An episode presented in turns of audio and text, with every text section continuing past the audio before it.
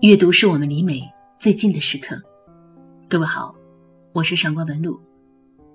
每次我跟别人谈起最近看的那本书的时候，他们都会说：“你真的很有雅兴。”每次我都要解释说：“我不是有雅兴才读，我是真的有需要。”不夸张的说，我在人生中每一个阶段遇到的问题，都在书中找到了答案。面对我的难过，那些书比朋友更懂得安慰；面对我的问题，他们比那些过来人更有办法。因此，我依赖书籍胜过依赖任何人。我第一次发现我可以依赖书籍，已经是二十八岁的时候了。我的前半生最难忘的时刻。也就发生在二十八岁那年的某个早上。那个早上，我对着镜子中的自己，发现了对于一个女人来说最恐怖的一件事：我似乎变老了。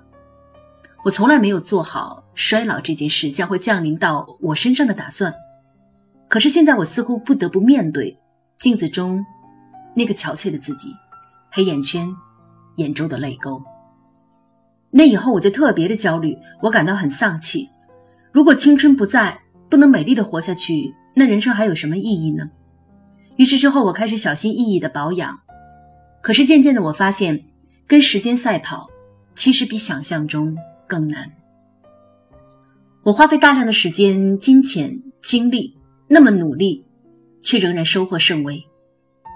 直到后来有一天，我遇到了法国作家杜拉斯的那本《情人》。这本书开篇的一段话就震撼了我。我已经老了。有一天，在一处公共场所的大厅里，有一个男人向我走来，他主动介绍自己。他对我说：“我认识你，永远记得你。那时候你还很年轻，人人都说你美。现在，我是特为来告诉你，对我来说，我觉得现在你比年轻的时候更美。”那时你是年轻女人，与你那时的面貌相比，我更爱你现在备受摧残的面容。这本书刷新了我对于美的认知。原来，一个女人在三十岁之后要考虑的，从来都不是去狼狈的追赶岁月，而是如何坦然而优雅的面对一个人终将老去的事实。三十岁以前，我们就是美。而三十岁之后，我们需要重新定义美。很快，女人的第二个焦虑袭击了我。结婚多年的我面临婚姻的困境。其实这段婚姻很早的时候就显现出了很多问题，可是我却一直不敢离婚，因为我没有信心一个人可以过得很好。父母亲朋也劝我忍一忍，三十岁以后的女人了。离婚不是闹着玩的事情，所以我真的不知道该怎么办。压抑、迷惘的几年下来，我读了几百本书。一开始只是为了打发时间，却没有想到书籍真的成为了我那段灰暗时光的避难所。遇到《我的前半生》这本书，我才懂得及时止损，离开了这段不健康的婚姻。看到全世界的人都知道自己丈夫出轨，而唯独自己不知道的子君，我直冒冷汗。因为我看到了一个女人过分的投入婚姻，把所有的精力放在孩子身上，从而失去自我，是一件多么可怕的事情。而当我看到从被丈夫抛弃到职场找回自我，子君成就了万丈光芒的自己时，我终于明白，一个女人的自我。有多么重要？而回首这段婚姻，我后悔没有早点遇到那本《傲慢与偏见》。当时年轻，为了安全感，一头钻进婚姻里，所以婚后两个人在一起，方方面面开始失衡。可是后来才知道，好的爱情和婚姻都不是一个人给另一个人安全感，而是势均力敌。早点读到这些书，少走多少弯路啊！但是也许永远都还不算晚，因为如果不是遇到了书，我的事业可能也会一生都止步在不到三十岁的年纪。三十岁即将到来，在电视台十年如一日的跑龙套，也让我产生了自我怀疑。已经三十岁了，难道我只能永远在这个岗位上吗？真的是因为我没有能力吗？一本叫《月亮和六便士》的书让我明白，为什么我的事业止步于此。《月亮与六便士》的主人公斯特里克兰，虽然岁月安稳，但是却一直不快乐。作为证券交易所的白领，他的人生似乎没有任何悬念，但是也不会有任何惊喜了。也许一辈子就是个收入中等的小职员，但是决定放下世俗生活，开始画画之后，他的天赋却让他成为了伟大的画家。原来，不真正热爱的工作，你永远都做不好。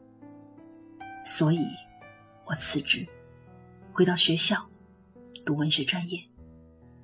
我不担心失去一切，因为《飘》里面的女主人公斯嘉丽让我懂得，人。不要总是回望过去，过去再美好辉煌，一个人也要有与之决裂的勇气，这样明天才能永远都是新的一天。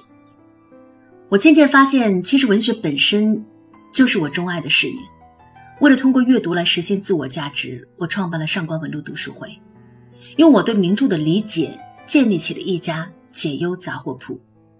对于不同人的不同烦恼。我开出了相应的药方，在这个过程中，我最感到幸福的事情就是用名著帮助过很多人。给我印象最深的就是二十多岁的妍妍，分手之后，她将原因归结于自己的长相，也越发的自卑，而且他觉得所有人都在笑他长得丑，因此他长期不敢抬头，总是戴着帽子，驼着背走在路上。了解到他的问题之后，我发给了他一期《简爱》的解读。我告诉他，《简爱》里面的女主角出身卑微又不漂亮，但是却拥有一段人人艳羡的爱情。原因只有两点：一是终身学习的能力；二是骨子里的那份自信。简爱用自己的内涵吸引了那位风度翩翩的庄园主罗切斯特，又用自信。来调整了这段爱情的平衡，所以就算一个女孩输在出身、输在样貌，她仍然可以赢在独立、自尊、勇敢、执着、智慧。拥有这些品质的女人，绝对能够比天生漂亮的女人活得更漂亮。几个月之后，有一天。妍妍突然给我传来一段小视频，视频里的她跳着爵士舞。紧跟着，她给我发来一段话：“你以为因为我穷、低微、不美、短小，我就没有灵魂、没有心吗？你想错了，我的灵魂跟你一样，我的心也跟你完全一样。”这段话出自简爱，他说：“每当怀疑自己的时候，都会想起这句话。”只要想起这句话，腰杆都能挺直一点。我点开他发的视频，发现他的舞姿很美。我的心中有欣赏，但更多的是感动，因为我终于看到一个女孩子最无畏的样子。我更加相信，只要骨子里的自信，每个人都可以重新定义美。而同时，也是在他身上，我才终于确认，文学真的有医治人的力量。另一个叫小莫的女孩，失恋多次，在后台发消息给我说，她的男朋友劈腿了，而且还说他没有风情，他真的不敢再去爱了。我当时就想到了张爱玲的《红玫瑰与白玫瑰》，开篇的那段话。也许每一个男子全都有过这样的两个女人，至少两个，娶了红玫瑰，久而久之，红的变成了墙上的一抹蚊子血，白的还是床前明月光；娶了白玫瑰，白的便是衣服上沾的一粒饭粘子，红的却是心口上的一颗朱砂痣。那么，如果你只是断章取义，你会觉得这不仅是给中国女人下了一个魔咒，甚至还给中国花心男人。找了一个蛮文艺的理由，每个男人的心中都有一朵红玫瑰，一朵白玫瑰。于是，你该怎么变才能够符合男人的口味呢？难不成要变成七彩玫瑰吗？小说的男主人公童振宝和朋友的妻子王娇蕊私通，本来一直都将男人玩弄于股掌之间的娇蕊，遇到童振宝却完全沦陷了。她甚至已经为和童振宝在一起和丈夫提出了离婚，但是童振宝。却为了自己的名声和前途，残忍地甩掉了他。结果呢？结果多年以后，在公交车上，童振宝遇到了王娇蕊。王娇蕊这个时候已经发福了。书里面说，她很憔悴，但还打扮着。而这个时候，张爱玲写童振宝嫉妒王娇蕊。那么，为什么童振宝会嫉妒王娇蕊呢？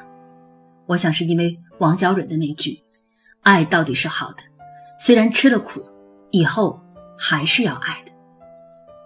所以红玫瑰王娇蕊一直爱了下去，离婚再嫁，她终于遇到了良人朱先生。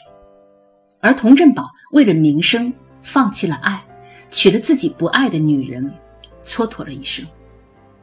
所以在这个故事里，只有红玫瑰王娇蕊活成了自己想要的样子。所以，振宝。嫉妒娇蕊。其实，女人能不能过得好，太年轻的时候是看不出来的。三十岁以后才是个分水岭。红玫瑰和白玫瑰，一个越活越有劲，越扎实；一个越活越堕落，越飘荡。红玫瑰王娇蕊无畏的爱下去，终于守得云开见月明；而白玫瑰梦烟离。在一段婚姻中，忍耐再忍耐，不断挤压自己的需求，但是，他还是忍不住出轨了一个佝偻的、猥琐的裁缝。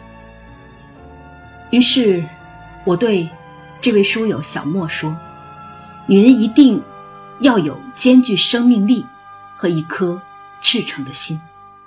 我们不是受过伤害就要缩进壳里，我们没有那么脆弱。”我们，就还是要爱，因为只有不断的爱，你才在不断的生长。后来，小莫真的谈恋爱了，他没有再找到我倾诉。我总是希望他们再也不会给我发来消息，因为这样至少能够说明他们都过得很好。但是几天前，我们的对话框又有了新消息，我当时真的很紧张。不过。打开，我看到是一封信。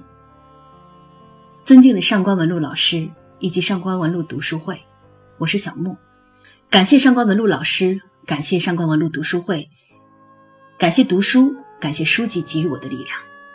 现在的我越来越好，越来越通情达理，越来越学会爱和包容。真的感谢，是书籍救赎了我，让我不断的在荆棘中前进，在磨难中成长。如果有人问我为什么选择听文璐老师的节目这么多年，我一定说是因为舒服。舒服是赞美一个人，无论是外表还是内在，最高级的词汇。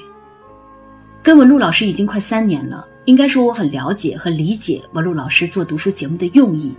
三年来，我写过超过十万字的读书笔记，读书破万卷，下笔如有神。从流水账。到文章行云流水般的呈现在老师面前，我觉得我逐渐找到了自我。我最喜欢的是上官文璐老师解读的《麦田里的守望者》，有梦就去追求，不要犹豫，不要去等待，去争取，去追逐。读书不分年龄，读书不分资历，读书不分远近，只要我的生命还在继续，读书就是我生命中最重要的一件事。这封信中，小莫甚至还将我解读过的书串成了一段文字。从《倾城之恋》到《一九八四》，经历了四世同堂，看透了京华烟云、金粉世家之后，再无横穿秋水的查泰莱夫人的情人。百年孤独，人生道路上，月亮与六便士任你选择。经过失乐园，才发现有些人。只是半生缘，你的专属情人还在茶令街八十四号等待。街灯下红玫瑰与白玫瑰的叫卖声让你留步，你想起年轻的时候，红鸾喜中与他相见欢。不理流言纷扰，你不想他做怨女。你带着他逃跑，你们许愿。我的猫，不知何时来到你们脚下，与你们一起祈祷。世人的傲慢与偏见不能阻挡你们前行，你们奋力前进，寻找你们的黄金时代。这样的小莫让我觉得自己都被治愈了。也正是这份互相的支持。让我将名著的解忧杂货店一直开下去。